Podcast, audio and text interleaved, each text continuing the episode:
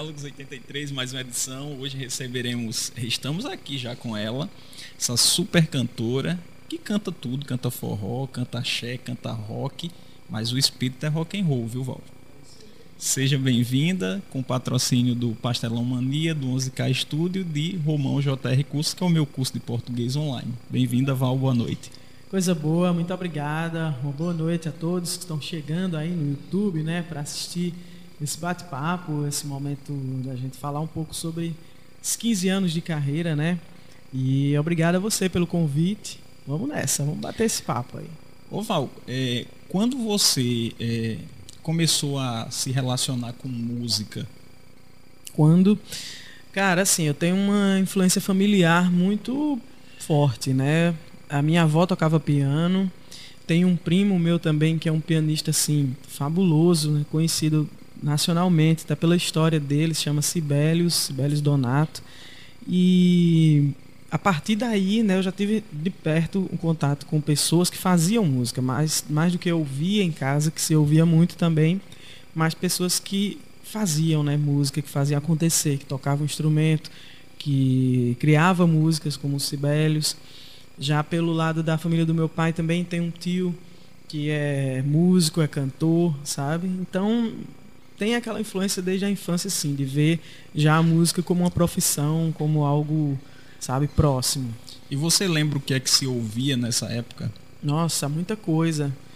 Muita coisa. É, acho que no rádio a gente ouvia muita música popular brasileira. A gente ouvia muito Fagner, Fábio Júnior, Roberto Carlos, Zé Ramalho é, Alceu Valença, Geraldo Azevedo.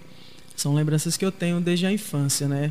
Já na, na casa do meu primo, lembro de ouvir muito Tom Jobim, muito Chico Buarque, Gil, Caetano, né? Sempre foram referências bem presentes lá e muita música clássica também. Isso para mim, né? Mas o que se tocava mesmo na mídia, é, acho que era o que eu falei anteriormente, né? Mas era muita coisa boa. Era um tempo de de muita riqueza é, é, musical nas rádios, né? Uma predominância de música boa mesmo. E, e tive essa sorte. Maravilhoso, Val. É, você disse que era um tempo de mu muita música boa. Você acha que hoje, no, na grande mídia, pelo menos, há uma carência dessa música de qualidade? Na grande mídia, muitas vezes. Quando, quando eles querem, em alguns momentos eles escolhem um outro momento para usar uma música de, nível maior, digamos assim, de nível, nível superior, no sentido de, de você perceber que quem fez a música fez com carinho, fez com cuidado, não fez simplesmente para vender como um, um, produto qualquer, né? Tem um, todo um primor com sua arte, uma preocupação com o que essa música está levando, com as palavras que essa música está levando, né? E, e, isso realmente faz, faz um pouco de falta, mas a gente encontra ainda alguns veículos de comunicação que prezam pela qualidade. O que eu estou vendo é que, pelo menos as pessoas que eu convivo, elas ouvem mais música hoje no meio alternativo, né, Spotify ou quando os, artistas fazem lives e tal, do que propriamente pela grande mídia hoje, pelos uhum. canais abertos e uhum. tal. Isso é uma realidade? É uma realidade, com certeza, né? Muita muita gente, muita gente da geração, digamos, de 20 anos para trás já é sabe, totalmente familiarizado com essa forma de ouvir música, né? E é uma realidade total que o artista que não conseguir se enquadrar, se encaixar nessa forma de divulgação do seu trabalho, realmente vai perder bastante audiência, bastante público. Né? No entanto, ainda creio que TV e rádio sejam veículos de comunicação de massa que é Sabe, a maior parte do nosso país, a maior parte das pessoas não tem muito acesso ainda a esse tipo de coisa. Spotify ainda é algo também que requer um certo poder aquisitivo, né, para você tê-lo liberado. E você precisa ter um celular, você precisa ter conexão com a internet. E a gente tem muita gente que só tem aquela TVzinha ainda velha ali pegando e o que recebe é o que a TV, o que o rádio também manda, né? Então, é, acho que o rádio principalmente ainda vai demorar muito a perder força Sabe? E você vem cumprindo muito bem esse papel de radialista, mandando muita música boa no sábado, né? Oh, com muito orgulho, sabe? Uma, uma profissão que meio que caiu assim de paraquedas no meu colo e eu abracei com muito carinho, né? E tenho Bem, pelo, pelo menos falando do programa, posso falar o nome? Pode, claro, fica à vontade. Do... Aqui é ambiente totalmente que livre, bom. viu? É, falando do Palco Tabajara, né, que é o programa das terças-feiras na Rádio Tabajara toda terça-noite, às 8 horas, tocando só música da Paraíba, né? Então, quisera eu que quando eu fosse, quando eu era criança, que existisse um programa assim semanal que eu pudesse parar e ouvir para conhecer os artistas locais, né? A gente na, na, minha faixa etária, a gente não teve essa oportunidade de ouvir música da Paraíba, a não ser os que já tinham alcançado um renome nacional, né? Mas o artista que toca ali no barzinho, que está ali gravando na Paraíba, sabe, tentando ainda divulgar o seu trabalho localmente, a gente não tinha muito acesso. Então, só vim conhecer, por exemplo, Cátia de França já adulta, já trabalhando com música, o que é um pecado, né? É e, então poder exercer esse papel de estar tá levando música paraibana aos paraibanos e para o mundo inteiro, que a gente transmite também pela, pela, pela internet, né, e pelo aplicativo. Então, para mim é uma alegria muito grande, tanto a música paraibana quanto o rock brasileiro, né, que é outra bandeira musical assim que eu procuro levantar. E você está de parabéns com esse programa. A Tabajara Obrigado. também está de parabéns por Sim. ter acho que eu não, não vou saber o período exato, mas houve um período na história da Tabajara que ela se abriu mais para os Sim, artistas locais, né? Com acho toda que, certeza. Acredito que uns 15 anos, 14 anos, né? Por aí. Eu acho que por aí, sabe, eu, eu até gostaria de citar mais é, presentemente mesmo a, a, a partir da direção de Duda, sabe? Ela, Maria Eduarda Santos, ela enquanto diretora presidente da Rádio Tabajara, levantou muito a bandeira da música paraibana, sabe assim, quis puxar para a Rádio Tabajara uma função que já era dela, né, mas que algumas gestões não se preocupavam tanto em focar na música paraibana e a partir da gestão de Duda e na sequência com Naná Garcês também se, se, se percebe, sabe, essa, essa fazer questão de realmente cumprir esse papel de divulgar a música da Paraíba, sabe? Esse é o papel da rádio, sabe? E, e precisa ser executado, precisa se empenhar nisso. Coisa boa. Val, nessa família muito musical, com pessoas já profissionais da música, quando você se descobriu cantora? Quando você disse, eu canto bem, porque você canta muito bem? Rapaz, assim, na adolescência por ali, eu, eu, eu sentia que eu tinha um ouvido bom, sabe? Eu percebia certas coisas na música e tal, e gostava de cantar, gostava de imitar, sabe, cantores e cantoras. E a imitação faz você buscar pontos extremos, às vezes, da sua voz. Né? Então foi um, um bom caminho também. É... Mas é isso, bicho. eu, eu, eu, eu acho que perceber mesmo, ter certeza disso, acho que até hoje. Acho que até hoje eu tô, tô buscando essa certeza ainda, mas porque a música é infinita, né? A música não há não há um topo para se chegar na música. Você pode até chegar no mercado musical no topo, mas musicalmente falando não existe, ela é infinita.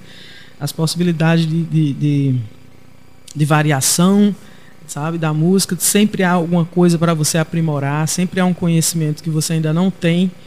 Então, Cara, é muita coisa, né? Então, se você for ter pressa, né, ficar se afobando, querendo, achando que vai saber tudo, não vai, não vai dar tempo. Na sua vida inteira, não vai dar tempo. Então, acho que é uma busca constante de, de melhora, de aprimoramento, que e uma busca calma, porque não, não tem fim.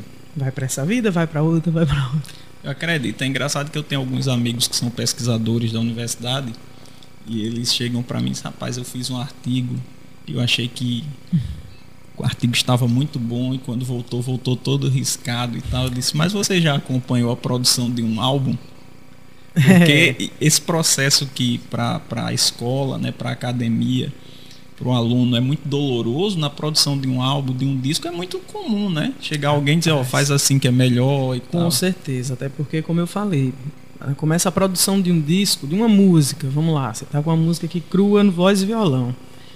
Aí você começa a vamos escolher os instrumentos que vão né, compor esse arranjo. O que é que vai tocar? Vai ter percussão, vai ter piano, vai ter bateria, guitarra, o que é que vai ter? Ok, escolheu. Aí depois você vai criar arranjo. Que horas tal coisa, tal, todos os instrumentos fazem o quê? Então são muitas escolhas que você tem que fazer né, no, no, arranjo, na composição, na gravação de uma música. É um eterno escolher e chega uma hora que você desiste. E diz, não é isso, não tem mais o que, o que mexer. Aliás, você sabe que se for mexer, você encontra, e chega uma hora que você desiste porque tem que lançar. Então, é isso. Ô Val, fala um pouquinho sobre esse teu primeiro show em Campina Grande, como é que foi? Olha, é, eu não lembro a data, mas lembro que era um agosto de 2006. Né? Eu já tinha feito algumas apresentações, mas mais no caráter de canja, tal, aquela coisa sem muito compromisso, né? Uma coisa mais informal. E aí nesse show eu foi quando eu decidi mesmo assim conscientemente que seria o início realmente de uma de uma carreira, que a partir dali seria a minha profissão, cantar. E aí foi lá no barzinho em Campinas chamado Banana Beer. Banana Beer lá em Campina Grande, ali na Sul de Novo. E eu fiz um show, cantei cinco horas seguidas e tava tão feliz que ainda ia ainda ia para frente, ainda tocaria mais se fosse o caso. E foi muito bom. E como foi essa? Cinco horas, Val? É, na verdade, quando eu comecei a fazer barzinho, era o tempo normal de, de show. Era. era. Hoje em dia a gente faz três, né? Duas horas é tranquilo. Três horas já, hoje em dia já começa a ficar realmente cansada, mas nesse tempo eram cinco assim. Era o básico, você ia tocar às oito e terminava às duas no, barzinho. Isso cria um, um conhecimento assim de, de repertório Vasto. fora do normal, né? Sim, eu lembro que com o Beto Cabeça, né, que foi meu primeiro parceiro assim é, oficial, digamos, na, na música, é, a gente tinha quase 400 músicas no, no repertório, assim, sabe, para fazer cinco horas, não, sem nem repetir música e tal. E eu encaro isso também como uma escola, sabe? Eu usava conscientemente esses shows, essas apresentações de, de barzinho, para aprender. Eu prestava atenção, eu sentia quando eu saía da melodia, dava uma desafinada, sentia, procurava no, no peito, na voz, uma forma de encaixar aquela nota diferente, que também eram vários shows, então você cantando o tempo todo, você precisa prestar atenção no que você está fazendo para poder melhorar, né? Já que eu não vim da, da, da, formação acadêmica da música, né? Não tive um estudo prévio assim teórico, então foi na raça, né? Foi naturalmente. não naturalmente, foi naturalmente falando mesmo. E assim, para mim acho que funcionou de certa forma, né? Não não, não vou ficar sugerindo às pessoas que façam isso, que não estudem, que vão direto para o o palco, mas é, um, é, um, é uma construção diária, realmente. Ô Val, e o, bar ainda existe? Banana, banana eu não beer, tenho cer Banana Beer. Beer. É, eu não tenho certeza, viu? Eu acho que não tem mais não. Mas durou um tempão ainda, durou um tempão. Então um dia desse ainda tinha, era ali na Sul de, na Sul de Novo, sabe? É, tinha, tinha lá, tinha o Big Mix, que era do lado dele assim também, que eu também tocava bastante. Tem vários barzinhos. Picanha 200 em Campina até hoje está aberto. Até hoje, de vez em quando vou lá, faço um som. É, tem vários, nossa. Rock Bar Esperança também toquei muito lá. E rolava aquele, aquele, aquela parada chata de ter um bêbado lá, toca não sei o ah, que. Ah, sempre. Sempre. Isso aí já era esperado, já. Não tem como você fugir dessa situação não, no barzinho. E pra galera que tá começando agora, como é que você dá um drible num cara desses, hein? Cara, você tem que né, ter uma, um bom humor também a, a, até certo ponto. Né, quando, você, quando o cara também cruza uma determinada linha que né, ultrapassa o seu limite assim, até de educação, de atrapalhar uma apresentação, alguma coisa, você chamava um garçom, chamava um gerente, alguma coisa assim que pudesse me ajudar, mas eu jamais ia é, agir com grosseria com alguém que estivesse ali, principalmente vendo que o cara tá bêbado, não adianta vou brigar com bêbado, né? Não faz sentido. Adriana Calcanhoto tem uma história dessa, né? Que ela, não sei se você já ouviu ela contando, hum. que ela, ela tocava também em churrascaria e tal. Começou assim, acho que como a maioria deve ter Sim. começado desse jeito. E ela disse que estava tocando uma música de, acho que era de Maria Bethânia uma música muito complexa e tal. E o cara, ah, você não sabe tocar, aquelas hum. coisas. Né? Aí ela deu um estalo nela, ela disse, cara, isso aqui não é mais para mim, tem que É, às vezes a gente tem que reconhecer realmente o que ainda nos pertence e o que não, né? O que é, acrescenta e o que não acrescenta mais, né? Aí realmente cada um é que tem que dar o seu estalo no seu momento. E como foi esse processo de vinda aqui para João Pessoa?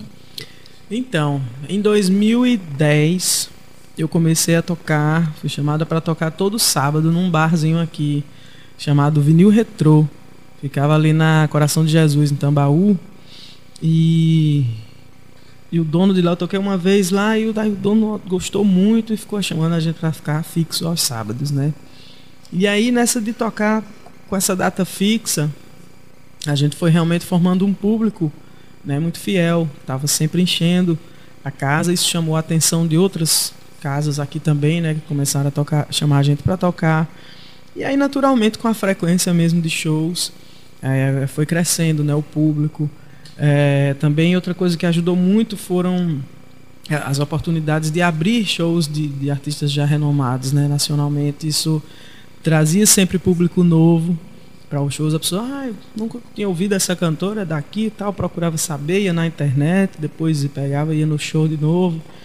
E até hoje tenho gente que chega para mim e fala: Ah, eu vi teu show a primeira vez, o show do Rapa lá na Domus, 2012, sabe? Então são experiências que marcam as pessoas. Né? E eu tive várias oportunidades dessa e me ajudou muito. Foi assim comigo também, Val. Eu tive a primeira vez no show do Pouca Vogal, como eu comentei aqui. Uhum. E foi o primeiro show que eu vi o pessoal não querer que a primeira atração fosse embora. Inclusive pediram mais uma, né? é, isso, isso era um, é, é uma coisa que dá, dá um, uma satisfação muito grande, né? Porque realmente as pessoas geralmente vão na expectativa de ouvir é, a atração principal, né? Geralmente elas compram ingresso para ver essa atração e a gente vai ali abrindo o show. Mas eu sempre busquei fazer o melhor show que eu pudesse, sabe? Nessas oportunidades justamente por saber que ali tinha um público interessado em música boa, sabe? E, e tava ali é uma chance também de tocar para muita gente ao mesmo tempo. E eu tinha que chegar com algo bom, eu não ia, sabe, preparando algo inferior ao que tivesse, eu ia dar o meu melhor naquele momento, como é em todos os shows até hoje sabe? Mas eu sabia que eram oportunidades especiais e aí que realmente caprichava em repertório, ensaiava bonitinho ali e, e, dava o meu melhor. A energia é muito power, Val, e é muito bom. Eu fui a um show na praia, agora eu não lembro qual foi a data, assim, teu que foi... Teve uma um abertura dos Titãs, eu acho, 2014, e teve 2015 abrindo a RPM também na praia. Eu acredito que foi essa de Titãs. Foi, foi. muito massa teu Esse show. Esse show cara. foi especial. Até hoje é um dos shows que eu destaco na minha carreira, assim, de, de relevância, de ter sentido realmente uma subida de degrau. Foi depois daquele show, né? A gente já vinha com uma formação de banda já há uns, alguns anos, não estou lembrando aqui, fazendo as contas direito, mas a gente já estava com um show muito redondinho. E ainda assim, a gente colocou acho que umas três músicas diferentes e ensaiou nove vezes para fazer um show que a gente já estava redondo, sabe? Eu sabia tudo que eu ia falar, que horas eu ia falar, a sequência do repertório, o que eu falava entre cada música, tudo, sabe, tinha sido planejado, ensaiado pensado.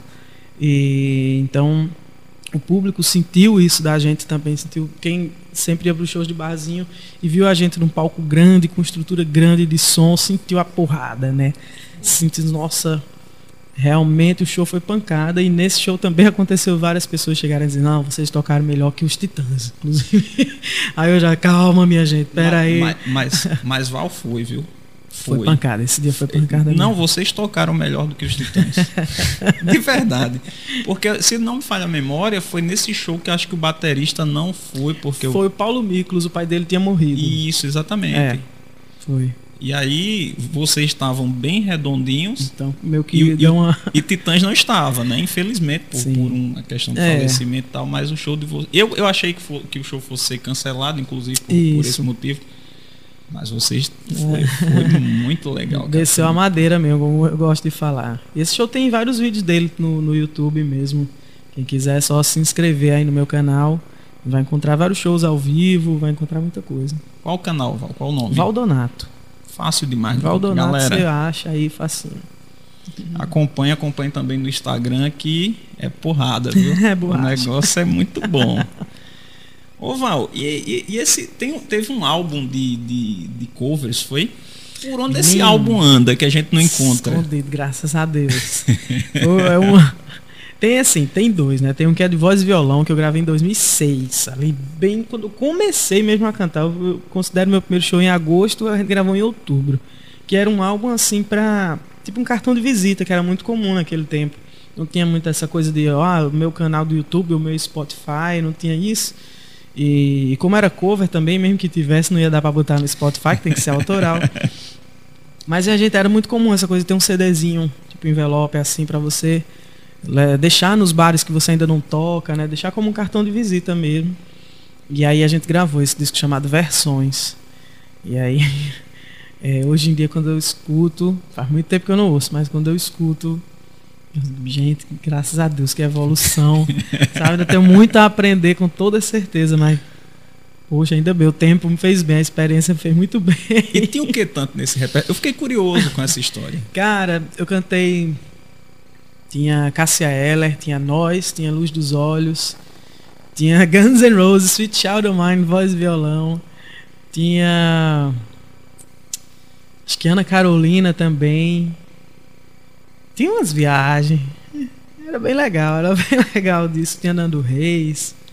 Não tô lembrando completamente, não. Mas é, se brincar, você ainda acha no YouTube, vou nem. Agora sim, Val, quando falou, você se posicionou para tocar. Você quer tocar alguma desse repertório? Se, se, só se você quiser. Se você não quiser, eu não quero tocar, porque né, você que fique à vontade. Vamos, vamos, já tá.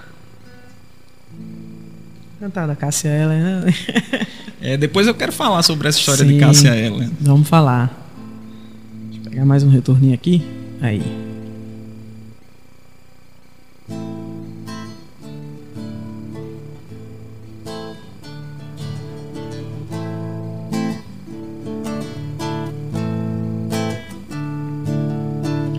Ponho os meus olhos em você. Se você está dona dos meus olhos, é você.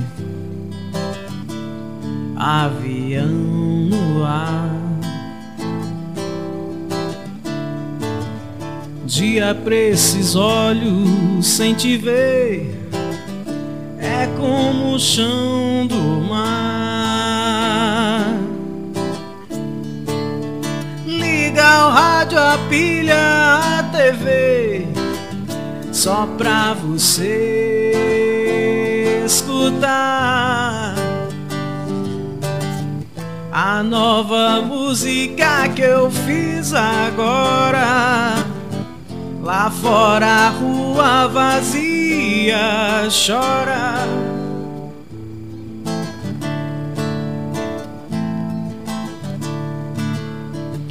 Os meus olhos vidram ao te ver. São dois fãs, um par. Pus nos olhos vidros pra poder melhor te enxergar. Luz dos olhos para anoitecer. É só você se afastar.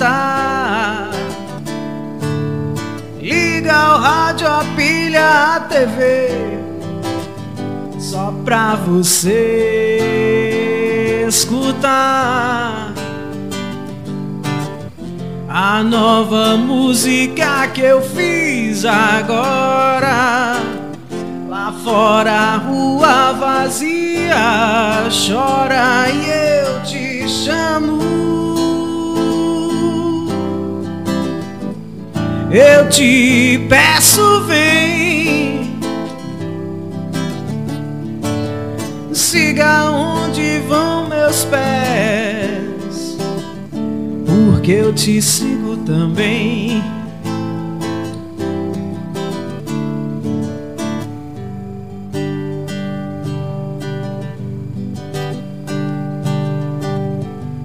Faço as pazes lembrando. Passo as tardes tentando te telefonar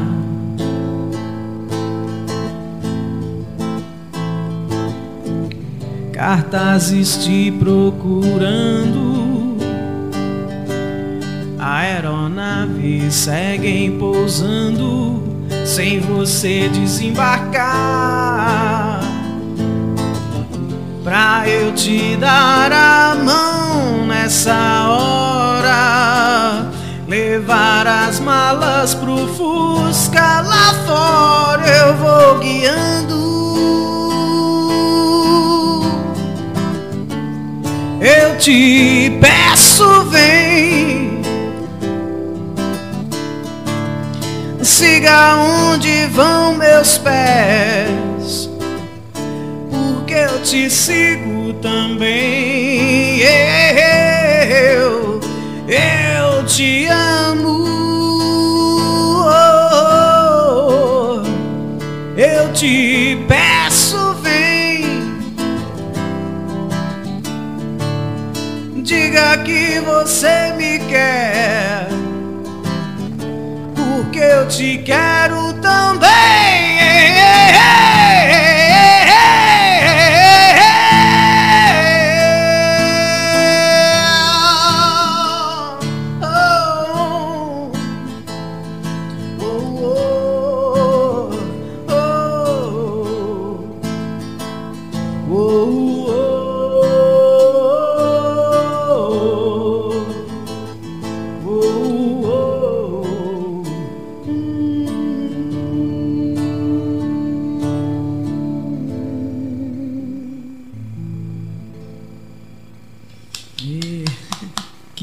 Potência, viu, Val? Vixe, Mara, foi chegando devagarzinho, tentando nada assim sem aquecer, mas vamos lá. No, show- no CD lá tá desse jeito? Tá pior, tá bem. Não, eu tô dizendo que foi muito bom, né? Não, tá- a gente vem evoluindo, graças a Deus, devagarzinho sempre.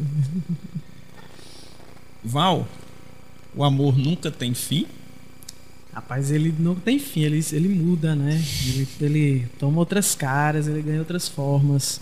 Nada, na verdade, tem fim. Eu não acredito na finitude de nada. Eu acho que tudo se transforma. É uma lei, né? Até é, na natureza, nada se cria, nada se perde, tudo se transforma. Eu acho que o amor é, é por aí também. Sabe por que eu tô perguntando isso, né? Por Uhum. causa da música lá, né? Uhum. Cara, essa música. Mas eu não concordo. Não Lágrimas concordo. de crocodilo. Lágrimas de Crocodilo. Eu não concordo com o que diz essa música. Na verdade, eu fiz ela, eu compus essa música para um amigo que ele pediu. Ele estava vivendo uma situação de separação e ele pediu, me deu um mote que eu escrevesse uma música que dissesse isso, que para ele não era amor, porque se fosse amor não teria acabado, que amor para ele de verdade não tem fim. E aí eu né, absorvi é, o sentimento dele para compor, mas eu não concordo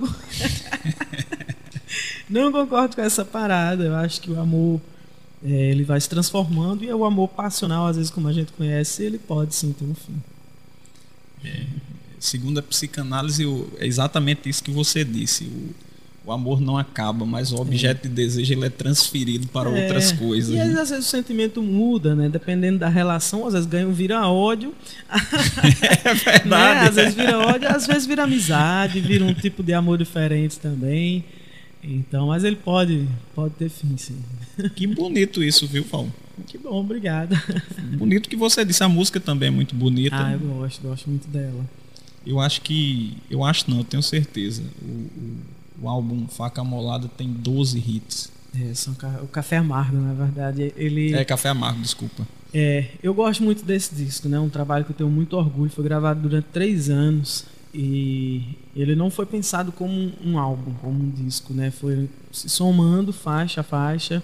Tem música que eu compus lá no comecinho da carreira, ainda em 2009, 10. E tem música que eu compus no, no último ano de gravação, já em 2013, sabe? Então, mas são 12 faixas realmente escolhidas a dedo. A dedo. E é interessante você dizer isso, que, que ele não foi pensado como um álbum, porque ele é tão redondinho assim, ele é tão. Ele Uhum. é tão álbum que se você não dissesse, eu não acreditaria que Pois ele. é, ele, ele foi realmente. Ficou harmonioso, né? É um disco harmonioso, isso é verdade. Mas ele não foi pensado assim. Quando eu comecei a gravar, não tinha já todas as músicas escolhidas, diferente do que vem por aí no segundo, né? O segundo disco ele já foi todo feito, escrito para falar basicamente do, da mesma coisa sobre vários aspectos. Para você o álbum, ele, os álbuns, né? Eles contam a história. Eu acho que grandes álbuns, sabe, boa parte tem esse, esse começo, meio e fim, né? Tem essa característica. E eu gosto particularmente, é como se fosse no caso desse meu segundo disco, eu, eu, encaro, ele é basicamente uma grande música dividida em 12 atos, em 12 partes. Tanto que ele é todo emendado, o disco não tem divisão entre as músicas, sabe? E já soltando as informações aqui. E, e, Fique à vontade, viu, Val? Por favor. Ele, a, a última música acaba como começa a primeira. Então, assim, ele é um álbum infinito. Ele quando acaba a última, tá começando a primeira e aí não tem fim. Que coisa fantástica. É. Isso é uma grande sacada também, né? Rapaz, tá dando trabalho isso. um trabalho também bem, bem é, é, cansativo, assim, de, de, de, buscar alternativas realmente para uma música cruzar ali na outra de forma harmoniosa, né? De forma sem forçar muita barra. E, mas está sendo um desafio muito interessante de cumprir, sabe? E, mas é, eu espero que, que funcione, né? Eu acho, eu tenho certeza que vai dar certo. Dá certo no sentido de eu, quando terminar, eu ouvir e dizer, tá bonito, pronto, vamos lançar. Acho que o principal é isso, né? É, por, com certeza é, sabe assim. Que o público não me leve a mal, porque realmente eu preciso de vocês para consumir né, a música, para vender show, isso aí é, é lógico. E é o que nos incentiva também mas o, o meu foco maior é a música. O meu foco maior é eu ouvir o material e ter orgulho dele, sabe? Porque esse sentimento ninguém pode ter por mim, sabe? Eu posso fazer música para você gostar, para o público, sabe? Fazer uma pesquisa, saber o que é que o público quer ouvir e fazer voltada para isso. Mas se eu não, ao final do trabalho, não ouvir, não me sentir representada, não achar que aquilo que eu queria dizer, que eu queria soar de tal forma e não tava, se eu sentir isso, pode todo mundo achar maravilhoso, mas se eu não achar, não valeu. Eu não sinto o que os outros sentem, sinto o que eu sinto. Então o disco tem que bater em mim, né? E aí a partir daí também outras pessoas também vão gostar e vão entender, vão absorver da, da forma delas. Mas eu, o meu público principal pode parecer até um pouco ego isso, mas não, não é não. É que realmente só quem sente sou eu, só quem sente as coisas sou eu, né? Eu não, não tenho como sentir pelos outros, nem os outros por mim. Então, inicialmente o público sou eu. Até porque, né, cara, a gente tá na música independente, é, é, pelo menos vamos usufruir da liberdade de ser música independente, né? Para mim eu não vejo sentido estar no cenário independente, não ter nenhum grande contrato com gravadora que me exija seguir certos padrões. Por que, que eu vou me prender, né? E a gente percebe também que a cada dia eu venho percebendo que o que é original acaba encontrando espaço, sabe? O que é único acha o seu espaço, acha o seu público. É, e eu tô, tô apostando nisso, eu quero me expressar ao meu modo. Vai ter gente que vai gostar, vai ter gente que não vai gostar, isso vai ser independente de como eu faça. Sempre tem quem gosta e quem não gosta, então vou fazer o que eu gosto. Isso é importante. Eu já, já havia ouvido isso de outras pessoas, de outros artistas também. Uhum. Cara, o importante é que me toque. É. Se me comover. Porque o que é que adianta? Não, esse disco é meu, mas eu ouço e. Não, me, não mexe comigo, não me arrepia, não sabe? Não fala de mim. Não serve, cara. Pelo menos pra mim não serve. Agora, se tem gente que tá na música buscando simplesmente destaque, fama, alguma coisa, nada contra, cada um tem seus objetivos, mas pode até se satisfazer nesse sentido, mas para mim o, o, foco é música. E é engraçado porque eu acredito assim que se, se te toca, vai tocar outras pessoas. Né? Eu acho que alguém vai se identificar também, né? eu creio muito nisso. Eu acho que é a verdade. As pessoas, às vezes, elas não entendem absolutamente nada de música, mas ela. Pronto. Quando eu, quando eu fazia um show lá no, no Vinil Retro, eu via muito isso. De gente que o bar começou a ficar cheio sempre, então ficou popular. Então vinha gente que não necessariamente era público de rock. Aquele povo que vai para onde tá cheio. Uhum. Pronto. Aí chegava muita gente para mim para dizer: Poxa, Val, eu, eu confesso a você que eu não sou de sair de casa para para show de rock, eu vou para forró, vou para pagode, mas eu gosto do seu show. Eu sinto um negócio diferente e eu isso é a verdade. É quando você faz uma coisa com amor, sabe, com, com verdade, você não está fingindo nada ali, as pessoas sentem. Então, da mesma forma, quando eu faço uma música cheia de verdade, sabe, com, sem é, me podar, as pessoas sentem isso também. Né? E às vezes ela nem pode nem virar seu público, mas ela registra. Quando ela ouve, ela sente. É, acaba ficando aquele momento daquele show com você fica uma lembrança boa fica. na cabeça das pessoas, né? Isso, e, isso também dá, dá uma certa felicidade. Total, dá? O objetivo é esse, sabe? O objetivo é levar alegria. Música é alegria, sabe? Mesmo as músicas mais densas, mais sabe, melancólicas, mas música é sentimento, sabe? A gente precisa ter muito, eu particularmente procuro ter muita responsabilidade com o tipo de sentimento que eu vou gerar no outro, em quem está ouvindo sabe? Apesar de fazer a música para mim, mas é justamente por isso que o meu filtro é muito exigente, sabe?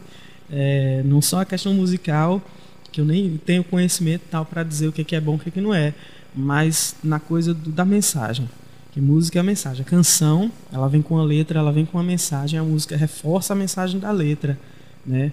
Então eu me preocupo muito com isso. Você é perfeccionista, Val? Ai, Acho que já fui mais. Acho que a, a, a idade está me deixando um pouquinho mais. Ai, calma, sabe? Porque eu ouvi uma frase uma vez que achei interessante. Ela dizia assim: Não existe o perfeito sem o bom.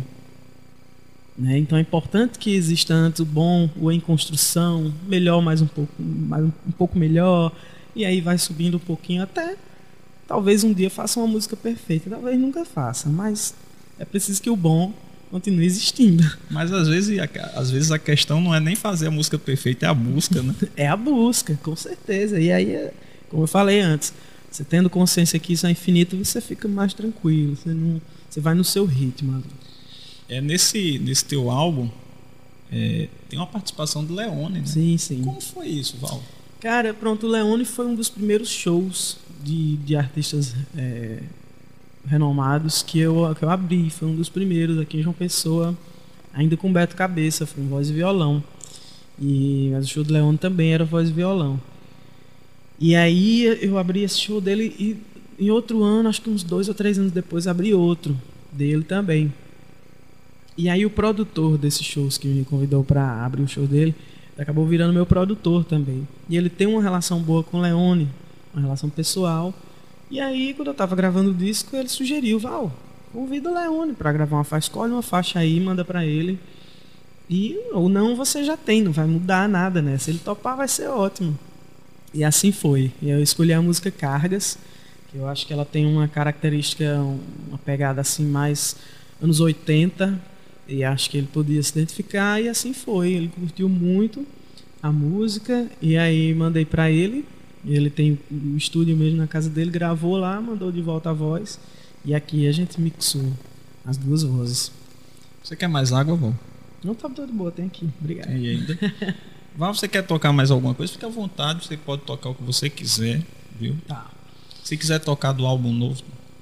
do disco novo eu nem sei tocar, mas é tão novo que eu nem sei tocar na, nada dele ainda.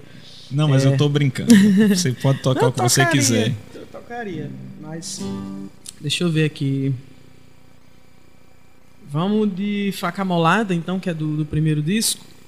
Faca Molada tem um clipe bem interessante, bem legal no YouTube. A gente pode até falar sobre ele aqui depois. A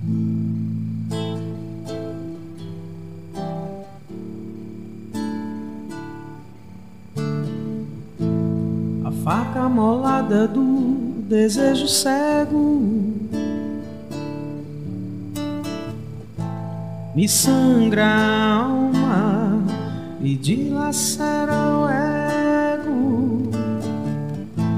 Nas mãos dos olhos, a garantia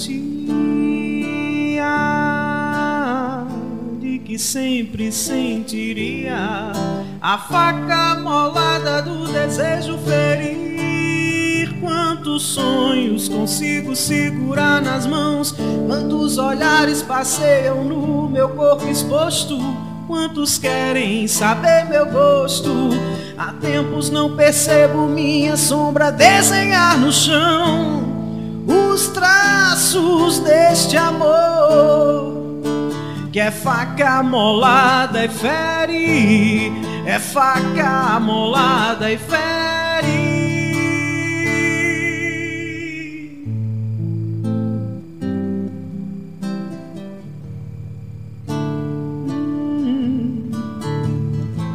A faca molada do desejo cego. Me sangra a alma e dilacera o ego. Nas mãos dos olhos, a garantia de que sempre sentiria faca molada do desejo ferir. Quantos sonhos consigo segurar nas mãos? Quantos olhares passeiam no meu corpo exposto? Quantos querem saber meu gosto? Há tempos não percebo minha sombra desenhar no chão os traços deste amor que é faca molada e fere é faca molada e fere nos traços deste amor. Que é faca molada e fere, é faca molada e fere. Há tempos não percebo minha sombra desenhar no chão.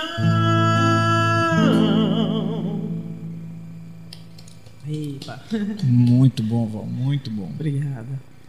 Ô Val, você gosta muito de gato? Eu adoro. Eu vi pela, pela a, a, camisa cheia de, cheia de gatinhos. É, né? cheguei a ter sete, hoje estou com quatro. Sete, Val? Nossa. Ah, tem uma prima minha que tem mais de 20. Mas é de Campina, essa tua prima? Ela é. Eu conheci uma menina de Campina, uma, uma pessoa de Campina que tinha uns 20 gatos. Aí tem várias, tem gente que é porque gato vicia. Você, não, você nunca criou, você, duvido você ficar no primeiro. Não dá. A não ser que você mora realmente num lugar muito pequenininho, que não tem como, senão não sei o quê. Mas não. Aí já era. É, é o meu caso, eu só tenho uma, né? Depois não vai ficar nela, não. vai, vai, pegar mais já. Mas já. aí tem um gato e um cachorro. Aí, é, aí, aí realmente fica já. Uma convivência difícil, é, né? É verdade, trazer um gato novo com um cachorro em casa é mais complicado. Ô Val, você. Como foi que você chegou a ser a. eu fico, fico, curioso assim, como é que você fazendo show e tal, aquela loucura toda, como você chegou a, a tabajar assim para apresentar esses programas? Eu, eu, fiquei com a curiosidade, poxa, eu jamais imaginaria. Não que você não tenha competência não, para isso, claro, tem competência mas não tinha histórico, né? É isso. Não tinha, é verdade. Como eu falei no começo da entrevista, foi caiu realmente de paraquedas no meu colo essa oportunidade. E a Maria Eduarda Santos, né, a Duda, na época diretora-presidente da Rádio Tabajara, já tinham começado o programa Palco Tabajara, na época apresentado por Jamarri, Jamarri Nogueira, e era lá na bodega Arte Café, ali nos bancários. E aí o programa já existia, e aí aconteceu alguma coisa e o Jamarri saiu, saiu da rádio. E aí eu estava na cidade, eu já morava em São Paulo, mas estava tava na cidade. E aí recebi a ligação de Duda, olha, aconteceu isso. E aí eu queria saber se você topa apresentar o programa, né? Na época também junto com o seu Pereira.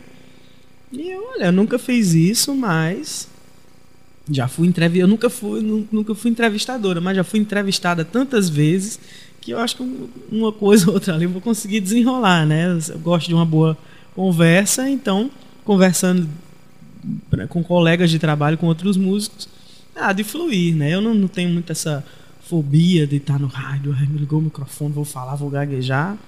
E aí foi rolando, né? E aprendendo muito também lá dentro com profissionais, né? Com a própria Duda, é, a questão do, da operação, quando estava com o programa em estúdio, a operação de todo equipamento, sabe? De lá, uma forma diferente de, de usar a voz. Eu não posso falar nem do jeito que eu converso na rua, nem também como tô gritando nos shows, falando na tal, tem, tem que encontrar uma voz de rádio para mim, né? E aí foi uma construção naturalmente também, assim como a música, sabe? Foi um desafio que eu encarei assim como a música e dei o meu melhor, né? E assim passei pelo Tabajara em Revista também, que é um programa de entrevista diário, né? Entrevistei grandes ídolos meus, inclusive. E aí sim eu tremia na base. é, mas é, foi, tem sido, na verdade, uma grande experiência e é algo que eu sonhava desde criança. Né, e que veio à tona essa memória emocional, essa memória afetiva, quando eu comecei a trabalhar na rádio, que eu brincava disso ali com os meus nove anos de idade, sabe? Eu sentava assim, eu tinha aqueles três em um, né, em casa. E aí eu gravava uma seleção de músicas numa fita e colocava para tocar. Quando terminava a música, dava lá um pause, aí falava, né? E agora a gente vai ouvir, pá, não sei o que, não sei o que, na rádio tal. Ficava brincando de rádio mesmo. E aí acabou vindo para mim essa belíssima oportunidade que eu abracei, sabe, com muito amor. E é um trabalho que eu desempenho realmente com muita alegria. E muito bem. Obrigada. Vai a produção desse novo disco? São quantas faixas? Ai, Jesus, são 10 faixas. 10 faixas das quais a gente já lançou uma, né? Lançou em 2000 e... Vixe, falha a memória, acho que foi ou 17 ou 18, acho que foi 18. 17, 18, enfim. Tá lá no Spotify, tá no todo canto, que chama O Infinito. Essa música foi lançada primeira e a, o meu pensamento era lançar o disco todo de uma vez, pela característica que eu lhe falei, de ser um, um como se fosse uma grande música.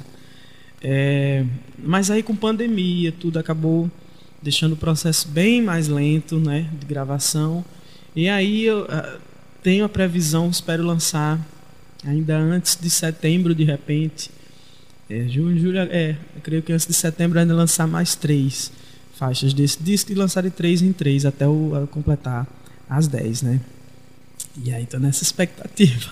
Imagino. Mas aí quero lançar na sequência que é o disco já. Então, quando vierem as próximas três, você ouvir na sequência com o Infinito, que é a primeira faixa do disco, quando você ouvir, já vai estar tá indo na sequência as três, né?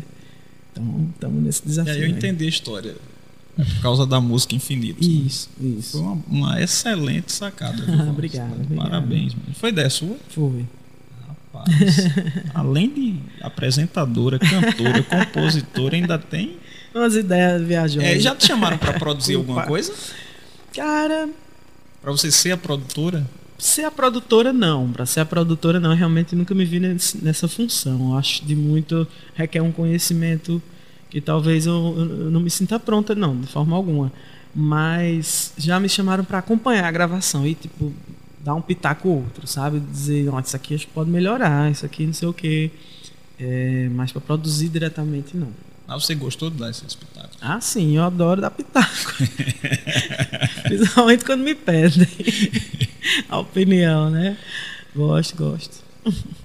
Pois é, Val.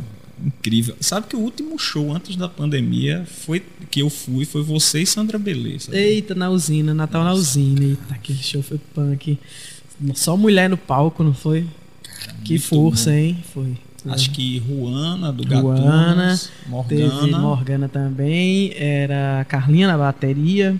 Tinha Laís, tocava cello e piano. E. Tem mais alguém. Acho que a Zi Ramos na percussão. E eu e Sandra Belê. Ah, tinha Carol. Carol Benigno na sanfona ainda.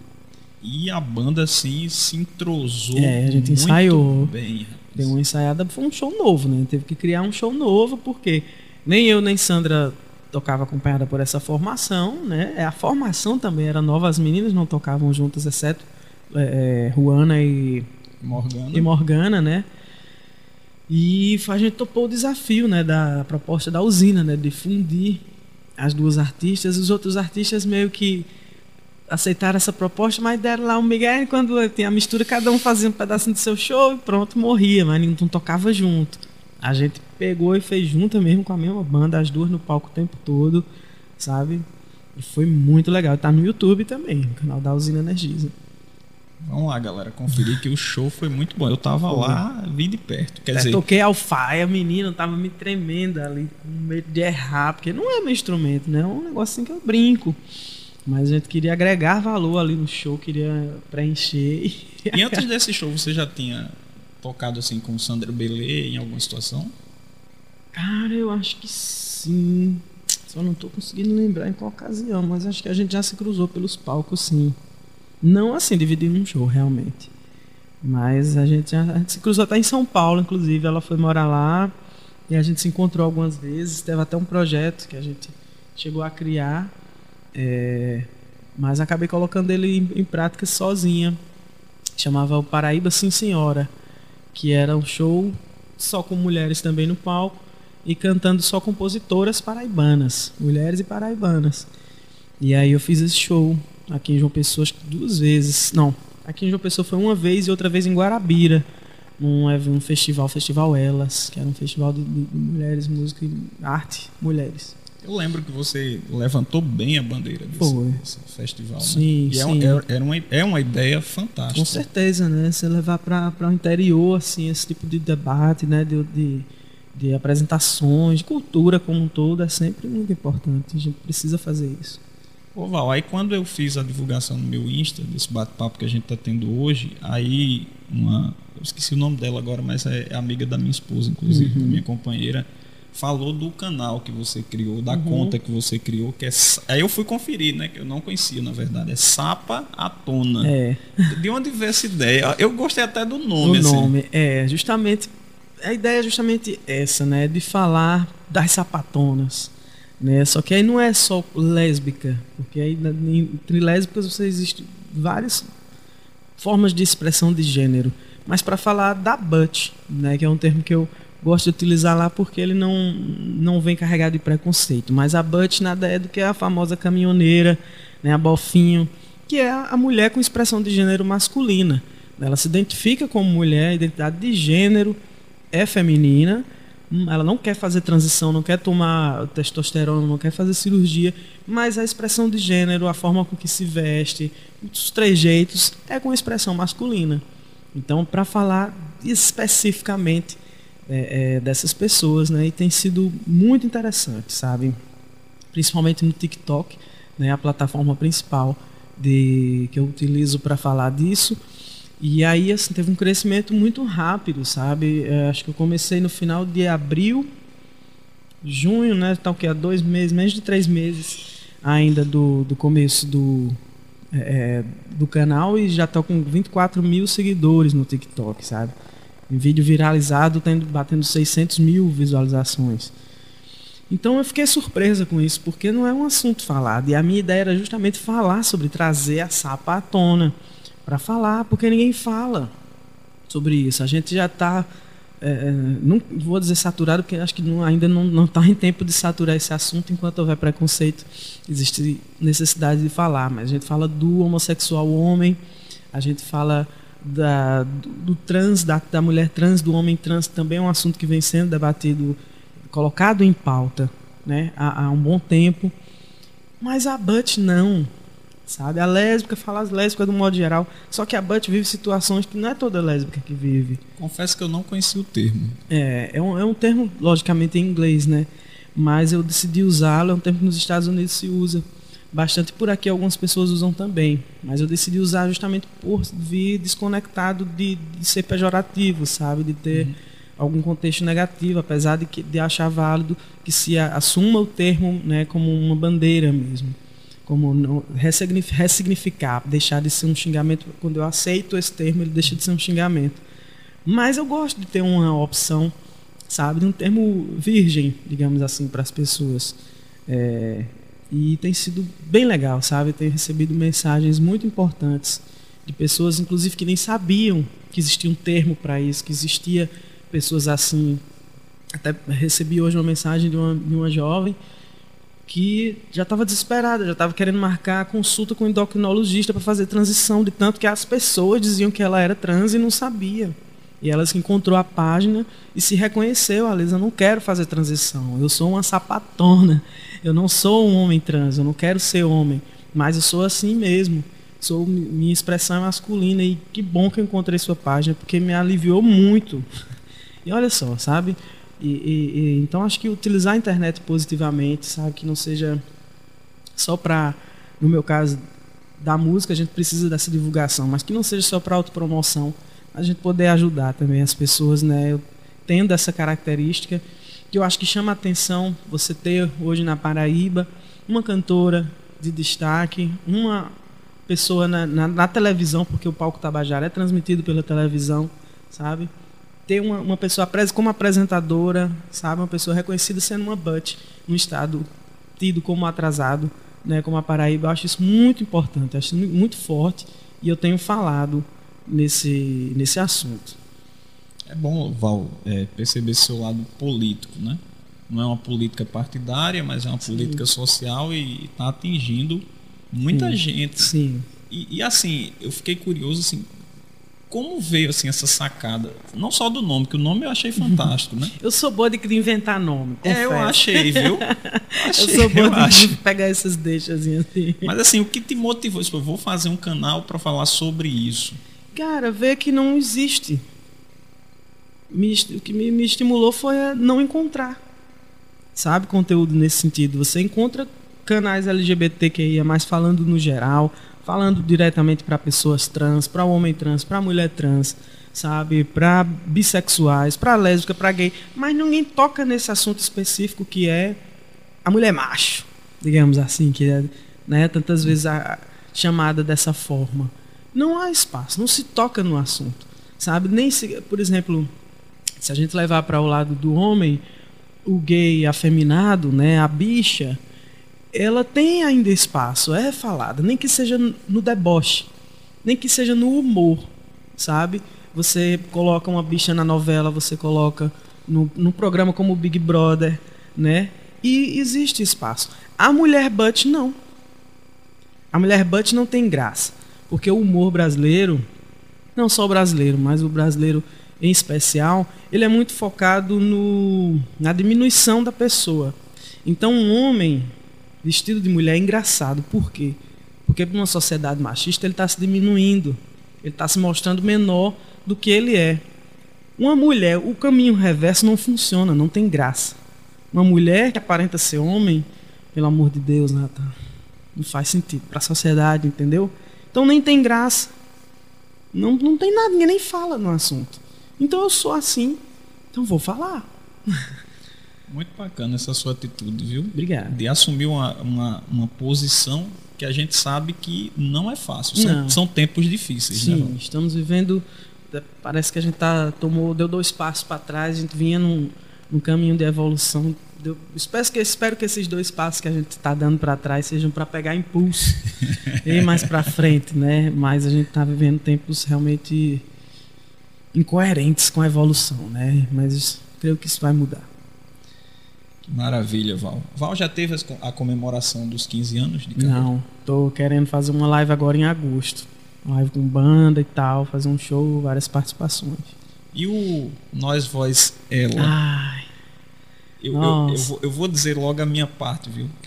Inclusive, Nós Voz Ela também foi ideia minha. Nome. E, e, foi.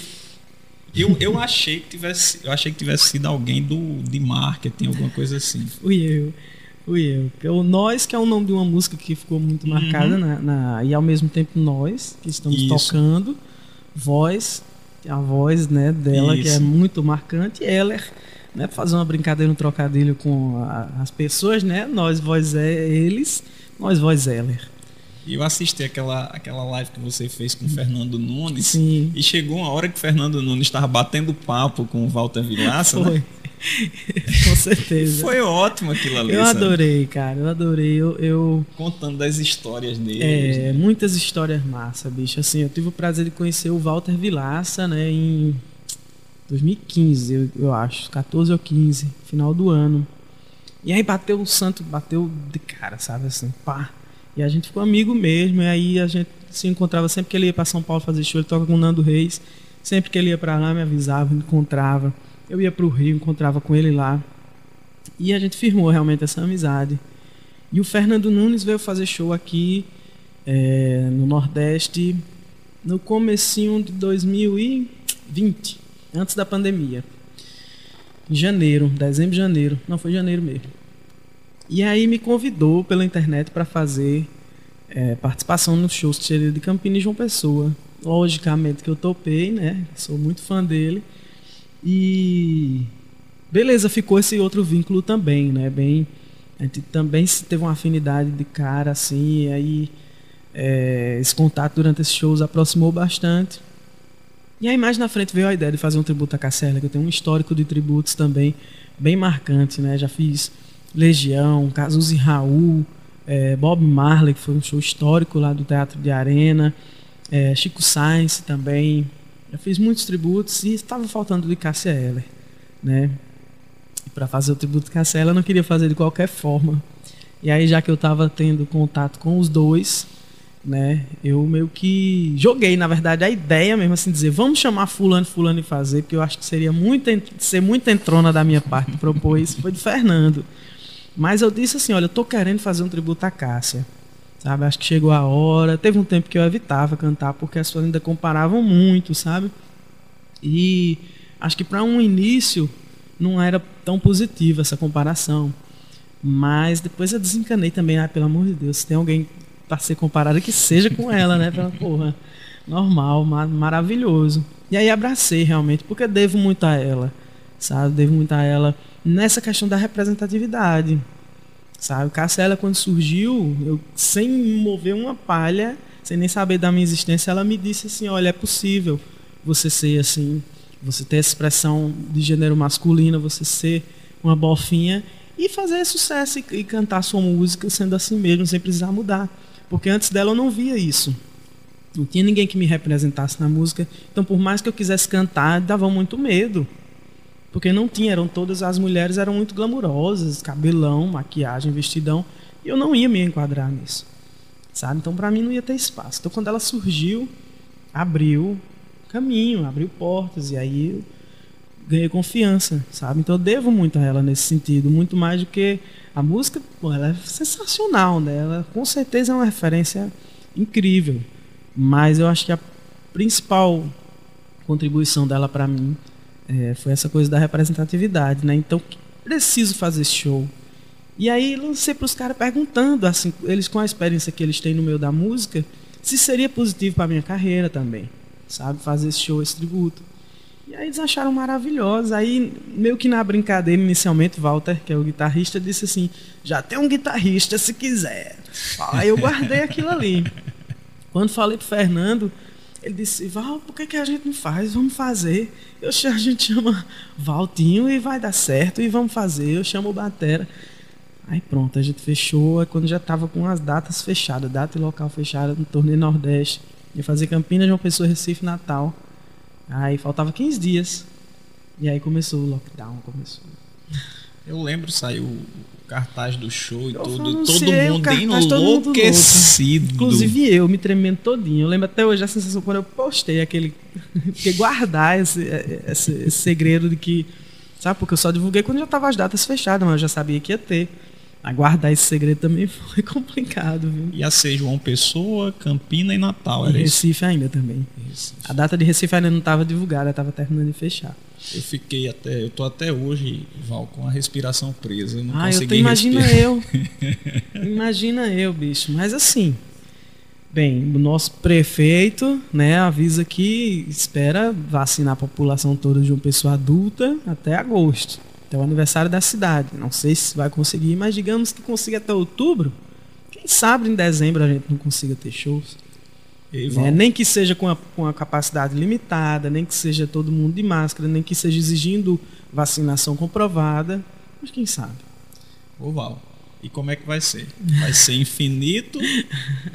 ou nós vai voz ela? Como é que vai ser Nossa, essa história? Só Jesus. Já pensou o que é que vai vir primeiro? Eu acho que o de Cassela vem primeiro.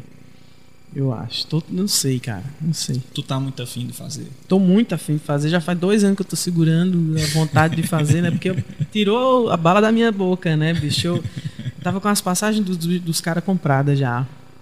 Sabe? Pra vir. É. E realmente.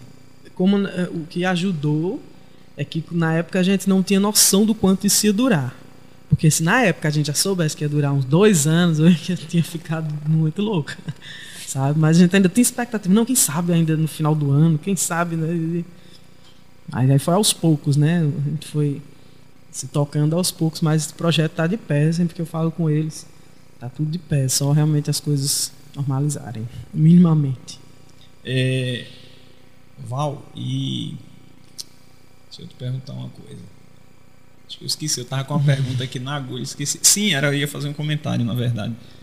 O, aquele CD de Cássia Eller, que é voz. Acho que é voz violão. É, é o Violões. Violões, aquele CD. É, é pra mim, é, pronto, foi esse CD. Em Campina Grande, um dia eu fui na locadora de CD.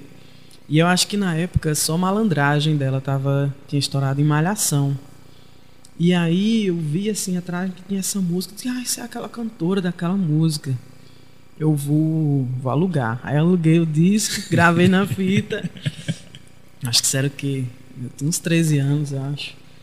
E aí enlouqueci com aquele disco, Ave Maria. E já era Walter tocando com ela, né? Era Walter. Um dos violões já era ele. E nossa senhora, eu pirei nesse disco. Até hoje, quando eu escuto, eu fico impressionado com a E qualidade. ela tocava também nesse. Ela tocando esse disco, ela toca violão e baixo em alguns momentos. Ela arrasa muito. A música que eu mais gosto desse disco é uma que é de Arnaldo Antunes. Socorro. Socorro. É, essa música é maravilhosa. E não é uma música romântica, né? Não, é pelo contrário, é um né? anti-romântico. É Ela um- vai na contramão, né? Do, do- romance. Ela diz, que não tá sentindo nada. que não sabe nem se tem coração, porque não bate nem apanha o coração que ele tem. Essa música é muito boa. Val, muitíssimo obrigado. Ô, rapaz, eu que agradeço. E eu não sei se você consome coisas de leite, chocolate e tal. Consumo. Mas a gente trouxe o bolo para comemorar os 15 Eita, anos. não viu? acredito. Deixa eu que falar coisa aqui a boa. Olha aí. E com velinha, viu? E tudo. Mentira, Foi né, nada. Não, deixa eu preparar meu celular aqui. Chamar aqui a Elizabeth. Tô me comunicando. Muitíssimo obrigado, viu, Val, pela disponibilidade. Eu sei que você está evitando o máximo sair de casa. Já tomou a primeira dose? Ainda não, tô esperando para essa semana. Tô com 39, tá dos 40 mais. Eu chego todos os dentes trincados para ver se libera do- dos 35 mais, né? Ou pelo menos 39 liberando eu já escapo. É, eu tô. Eu tô com 39 também. É. Mas você tá muito bem, eu acho que música rejuvenesce. Eu vou ver Rapaz, se eu acho aprende a tocar violão. Venha, pode vir. Obrigada. Mas olha, cara, não acredito nisso. Vou Vai ter parabéns? Bora. Ah, Vamos olha lá? só que Fica aí, Elizabeth, pra bonitinho. cantar o parabéns. É. Parabéns pra você nessa data querida. Muitas felicidades, muitos anos de vida. Ei, 15 anos. Coisa boa, muito obrigada, cara. Valeu, Romão, que carinho. Olha, que fofinho. Ô, Val, Nossa, agora obrigado. as velas não são nada rock and roll, né? É sim, aquela é rock and roll, sim. Rock and roll também é rosa. Show. Val, adorei, muitíssimo cara. obrigado, viu? Foi um prazer Imagina, Eu que agradeço, sabe, a abertura, o interesse, né, de querer contar essa história, de querer abrir um espaço, falar disso. Fico muito feliz, muito obrigada. E eu fiquei nervoso pra caramba. Não viu, acredito, não. Poxa, tu- tá tudo duro aqui, ó. Eu tenho uma tensão. Ô, cara, Tu imagina. era, tu era uma menina assim, quietinha. Era, muito tal. quieta. Muito quieta. Mal falava. Era aquela menina que chegava nos pontos e falava, essa menina não fala não, é? Era dessas, muito quieta. Eu imaginava. Tava guardando, tava guardando. Eu, eu, eu fiquei pensando, eu, eu olhando assim, te olhando assim no palco, eu disse, poxa vida, acho que Val é tímida. Eu era muito quieta.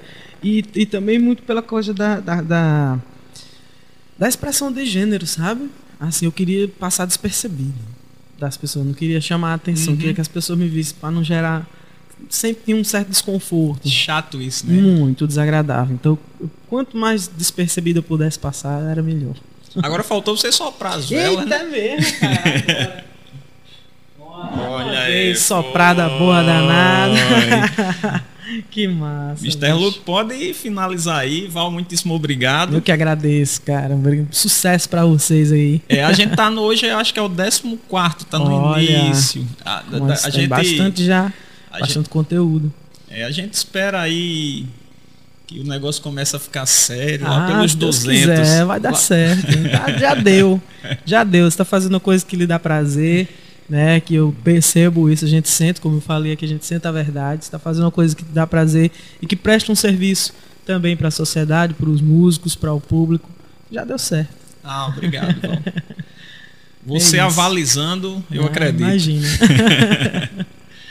Luke, manda a bronca aí, que a gente vai comer bolo Vou agora. comer bolo.